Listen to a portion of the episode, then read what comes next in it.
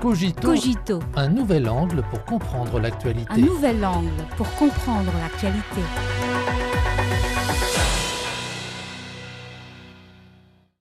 Bienvenue à Cogito.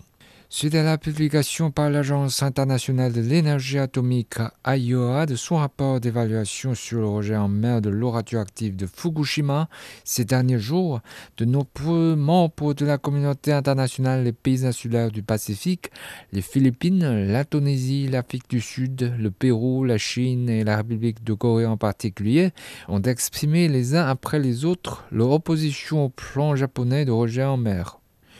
En revanche, le département d'État américain a dans une déclaration salué le rapport d'évaluation de l'IOA, tandis que les politiciens occidentaux gardent le silence à propos du plan controversé le rejet en mer du Japon. Comme plusieurs études l'ont montré, l'eau radioactive de Fukushima contient plus de 60 types de radionucléides. La partie japonaise admet que quelques 70% de l'eau radioactive traitée avec la technologie ALPS ne répond pas aux normes de rejet. Selon une étude allemande, la côte Fukushima étant traversée par les courants océaniques les plus forts du monde, les substances radioactives se seraient répandues dans la majeure partie de l'océan Pacifique dans les 57 jours suivant le rejet. Le déversement continu de ces radionucléides dans la mer pendant 30 ans ou plus n'endommagera pas seulement l'écosystème marin, mais mettra également en danger la vie et la santé humaine. Alors, pourquoi certains pays occidentaux demeurent-ils si sereins face au rejet de l'eau radioactive par le Japon Si l'on considère leurs antécédents et leurs calculs stratégiques, il n'est pas surprenant qu'ils aient une telle réaction? Prenons l'exemple des États-Unis. Selon le Los Angeles Times, les États-Unis ont effectué 67 essais nucléaires dans les îles Marshall dans les années 1940 et 1950. En particulier, le 1er mars 1954, l'armée américaine a fait exploser l'une des armes nucléaires les plus puissantes à ce jour, la bombe à hydrogène Castro Bravo sur l'atoll de Bikini dans les îles Marshall d'une puissance mille fois plus que celle de chacune des bombes atomiques larguées sur Hiroshima au Japon, cette bombe H a causé des malheurs affreux à la population locale. En outre, les États-Unis ont parcouru des milliers de kilomètres pour déverser sur les îles Marshall plus de 130 tonnes de terre radioactive provenant de ces décès nucléaires du Nevada. À ce jour, le pays de l'oncle Sam tente encore de minimiser ces crimes, ce qui a suscité l'indignation du monde entier.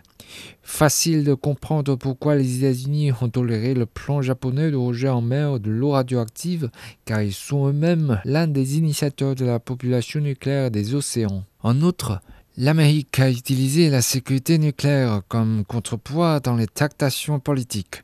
En croire certains analystes, après la fin de la Seconde Guerre mondiale, le nucléaire a revêtu une importance particulière dans l'alliance nippo-américaine. D'une part, c'est un levier pour les États-Unis pour soumettre et racoler le Japon. D'autre part, c'est aussi un outil important pour le Japon pour compter sur les États-Unis. La centrale nucléaire de Fukushima Daiichi a été le premier projet japonais à utiliser la technologie nucléaire civile américaine dans les années 1960. Suite à l'accident nucléaire de Fukushima en 2011, le Japon et les États-Unis ont conclu un accord de coopération sur la gestion de l'accident et la reconstruction post-catastrophe. Les deux parties ont profité de l'accident nucléaire pour renforcer leur alliance. Le Japon compte sur les États-Unis pour obtenir le soutien de l'opinion publique internationale en faveur du rejet en mer de l'eau radioactive, tandis que les États-Unis s'en servent pour maintenir leur hégémonie militaire au Japon et accroître leurs moyens de contrôle du pays. Une soi-disant situation gagnant-gagnant.